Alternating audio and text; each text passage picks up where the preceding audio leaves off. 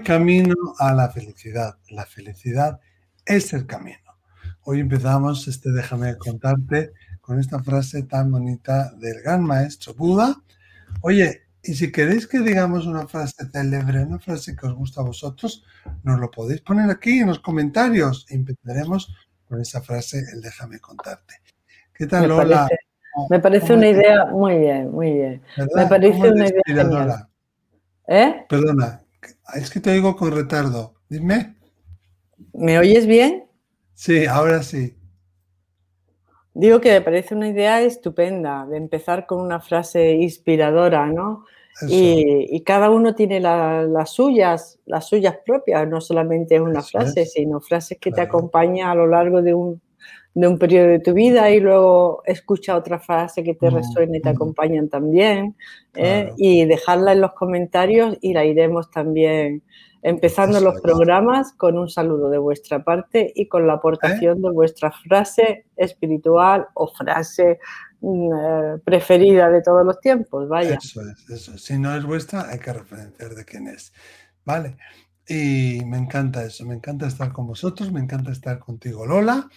Y si a vosotros os encanta estar con nosotros en YouTube, pues seguir y, darle a la campanita aquí al canal de mi amiga doctora Lola Aparicio. Oh, de Miquel Lizarralde. Sí, y compartirlo y compartir también los audios que ponemos en Spotify. Bueno, vamos a escuchar, perdón, si queréis mandarnos vuestros casos, ¿dónde tienen que hacerlo, Lola? Sí, pues al 688-736631 con el más 34 si llamáis fuera de España. Eso es. ¿eh? Y como han hecho los siguientes oyentes, vamos a escuchar un caso que es tremendamente interesante. Todos lo son, pero yo creo que el de hoy, el de hoy os va a gustar. Vamos allá. Hola, soy Emilia. Primero que nada, quiero darte las gracias, Miquel, por haberme acompañado en este año de duelo que llevo. Me has ayudado mucho a llevar esta pena tan grande que tengo. Y gracias también ahora a Lola, que gracias a Miquel por este programa he conocido. Em, quiero contarles que em, desde que falleció mi marido, yo sueño o soñaba bastante con él. Ya ha pasado más de un año y ahora lo sueño menos en, el primer sueño que fue a la semana o semana y media más o menos que había fallecido, soñé que me decía que se estaba preparando para irse al cielo. En el segundo lo veía de blanco, me decía que ya era la hora de partir, que yo me tenía que quedar tranquila, que le iba a estar bien. Después lo soñé que estaba con un amigo en común que teníamos y me decía que le estaba explicando cómo tenía que hacer yo las cosas acá en la tierra, los problemas que habían quedado, cómo tenía que solucionarlo.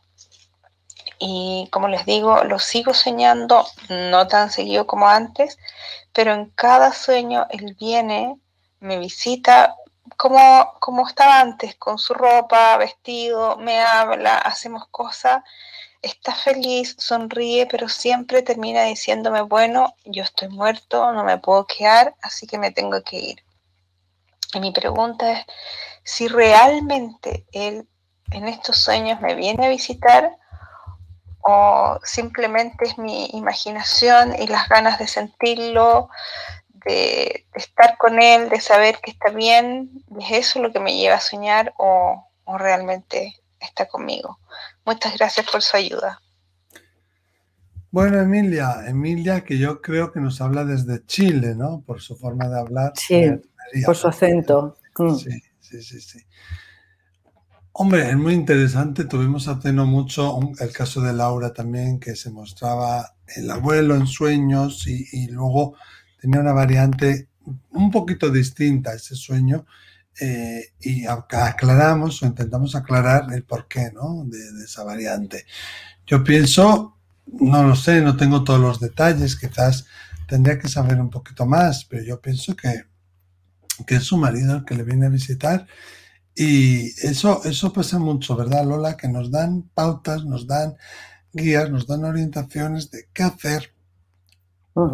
Perdón, cómo hacer, qué hacer, cómo llevar nuestra vida y, nos dan pinceladas. Claro, pensamos que no al principio, no las primeras semanas, pero después ya cuando han llegado a la luz, han hecho su, su, transición, han hecho su trabajo de amor incondicional, están, en un, están ellos en un lugar que es como si nos vieran desde un alto, ¿no? Es como cuando tú estás viendo a vista de pájaro y tú puedes saber los pasos que da el otro hacia dónde le van a dirigir.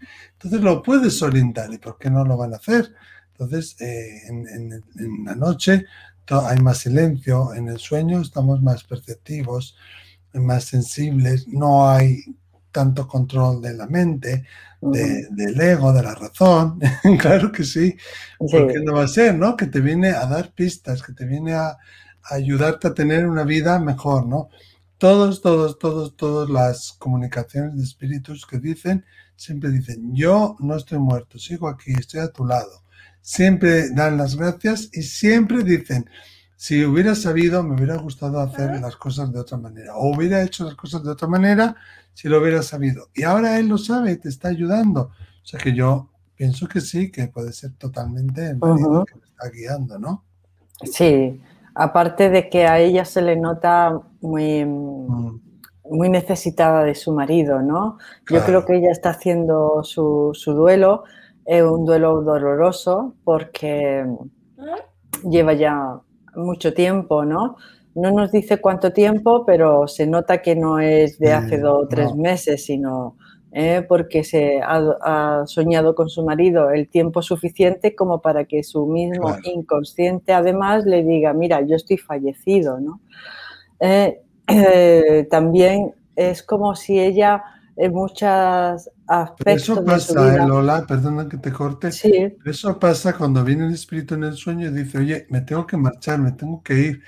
Contamos aquí un caso de un tren también, ¿no? Donde le sí, efectivamente. no se puede montar aquí. Entonces es bastante común eso, ¿eh? Es bastante común, pero son sueños de despedida, ¿no? Es mm. como que ella en el sueño reconoce que su marido ha fallecido, pero que todavía lo sigue necesitando muchísimo, ¿no? Eh, mm, da la impresión da la impresión de que durante su vida conyugal o con, con, su esposo, pues ella hubiera estado bastante tutelada en cierta manera por su marido, ¿no? El marido era el que la aconsejaba, el que daba directrices. Eso pasa en muchas casas, ¿no? Que es el marido, pues el que, que, te digo yo, el que lleva la economía, el que sabe dónde está el dinero, el que sabe que si se rompe algo a quién llamar, ¿eh? El que se encarga de, o, lo arregla, el que se encarga de los bancos, el que se encarga ahí cuando... Fíjate, una cosa tan tonta, tan tonta, pero tan importante como el que te abroche un, vestido o el que te abroche el cierre de, un collar. Claro. Y ahora no está y, siempre lo echas de menos, ¿no? Cuando, Efectivamente. Cuando, te vas a poner el vestido o te vas a poner el collar y no puedes. Mm. Aunque en los primeros sueños ella, ella cuenta que lo soñó la primera, la primera semana, después lo soñó y que él ya le estaba diciendo que se iba, ¿no? que se iba al cielo, ¿no? dice en el, sueño. En la segunda ah, ocasión ya lo ve de, blanco, pero luego habla eh, de otros sueños que lo ve tal como lo tenía en la vida cotidiana, ¿no? Sí. Yo creo que ahí dos, se mezclan dos tipos de sueños. El sueño de que realmente viene él eh, a, despedirse de ella o a tranquilizarla, a darle un poco de sosiego, a decirle que él sigue, sigue su camino y, sigue vivo, incluso a darle un consejo de quién le puede ayudar ahora que él no está, ¿no? Algo así como, mira, yo no estoy, pregúntale a este amigo que, te pueda orientar o cuando tengas algún problema. Algo así como no te sientas sola, ¿no? Porque creo que ella lo que se siente es pues bastante sola, ¿no? Eh, y lo echa mucho de menos. Eh, pero luego habla de otro tipo de sueños. eso... sí sería una guía que el marido le está haciendo desde el Claro, Claro, pero luego yo creo que hay otro tipo de sueños que son más de la vida cotidiana, de sus propios conflictos, de lo que te está sucediendo a ti, ¿no?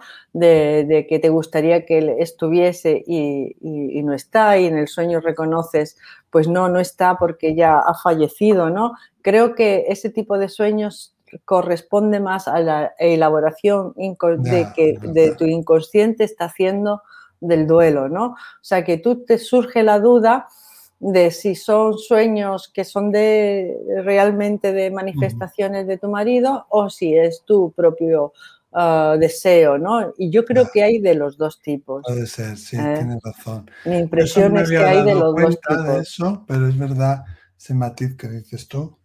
Mm. Eh, que, muchas veces, ¿cómo, ¿cómo, no se confunden? Lo hemos dicho muchas veces, pues por la sensación que te dejan a la mañana siguiente cuando te levantas. Lo, cuando es la manifestación de un espíritu, normalmente dejan un mensaje emocional, ¿no?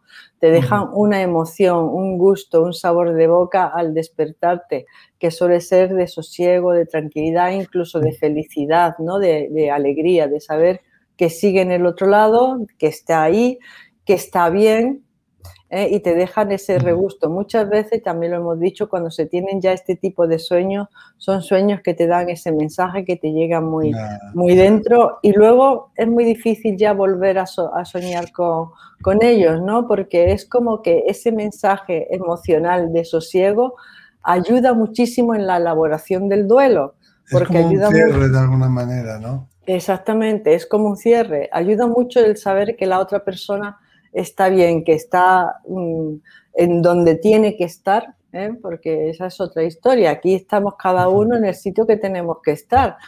¿eh? Yo estoy aquí en Málaga, Miquel está, y, cuántas veces hemos dicho de que, bueno, ahora no podemos, no podemos vernos físicamente, ¿no? Porque no nos dejan, pero cada uno estamos ahora mismo donde, tenemos, donde tenemos que estar, ¿no? Entonces yo, mi opinión es que tienes tipos tienes dos sueños, dos tipos de sueños. ¿eh? Por eso tú algunas veces, creo que es por eso por lo que algunas veces eh, dices, ¿es él o soy yo? Pues mira, algunas veces es él, pero otras veces tú, en tu propio inconsciente, de tu propia necesidad, ¿no? verdad. Yo no había percatado en ese matiz que dices tú, pero sí, sí, estoy de acuerdo contigo. Además, que es muy normal, ¿eh? Cuando el duelo, como dice Lola, pasa de un cierto tiempo, eh, pero no significa que tu marido ya no esté contigo, que no te esté guiando. No. Y aunque sueñes menos con él, y aunque soñéis menos con él, que pasa mucho, el primer año, los primeros dos años, eh, soñamos más también porque ellos están más apegados a la forma de sentir, de percibir de aquí de la tierra y nos guían, y nos ayudan y les cuesta mucho ver cómo sufrimos y vienen a consolarnos porque aún lo hacen desde desde ese punto más terrenal, ¿no? Pero una vez que ellos avanzan en su evolución, ya toman una cierta distancia, nos siguen guiando, nos siguen ayudando, pero más, más desde una distancia, ¿eh? eh claro, y porque es normal soñar menos. claro, y porque ellos están en su evolución, pero los que estamos aquí también estamos en la nuestra. Y a lo mejor necesitamos eh, menos, hemos ido elaborando ese duelo en el inconsciente. Bueno, pues ya se han asumido ciertas, ciertas realidades ¿no? que al principio parecen imposibles de asumir y entonces van apareciendo. Los sueños muchas veces también tienen que ver, pues, como he dicho en otras ocasiones, ¿no? con los conflictos y, las, y las cosas que todavía no tenemos bien elaboradas por dentro y el inconsciente nos ayuda, ¿no? nos va ayudando en la elaboración de ese, de ese duelo y el dejar de soñar, pues por una parte es porque ellos están en su evolución, pero por otra parte es que nosotros también estamos pues en la, en la nuestra y, tenemos que seguir viviendo nuestra vida porque tenemos que seguir con la misión que tenemos aquí. No podemos desperdiciar un minuto. Claro, que es un regalo estar aquí en la Tierra. Cuando oigo este tipo de casos, siempre me acuerdo de, de la canción de La oreja de Van Gogh, no sé si la conocerás tú, Historia de un sueño. Y un poco describe aquí lo que Emilia nos ha estado describiendo y explicando. O sea que Emilia también te, te invito, y a todos que escuchéis ahí a la oreja de Van Gogh, Historia de un sueño, que además son de mi, bueno, no de mi pueblo, es donde vivo yo ahora en San Sebastián, pero son de aquí, son de la tierra. Y cantan maravillosamente. Ahora mm. después lo buscáis en el, en el YouTube, Historia de un sueño, la oreja de Van Gogh. Sí, ya verás. A mí me emociona cada vez que lo escucho. Emilia y a todos los que estéis ahí, espero que os hayamos podido ayudar. Y si tenéis algún consejo para Emilia, si queréis, lo podéis poner ahí en la, cajetilla debajo del, del vídeo. ¿eh? Os esperamos en el siguiente, déjame contarte nada, enseguidita, enseguidita. Enseguidita. Mucho ánimo, Emilia. Un beso a todos. Adiós.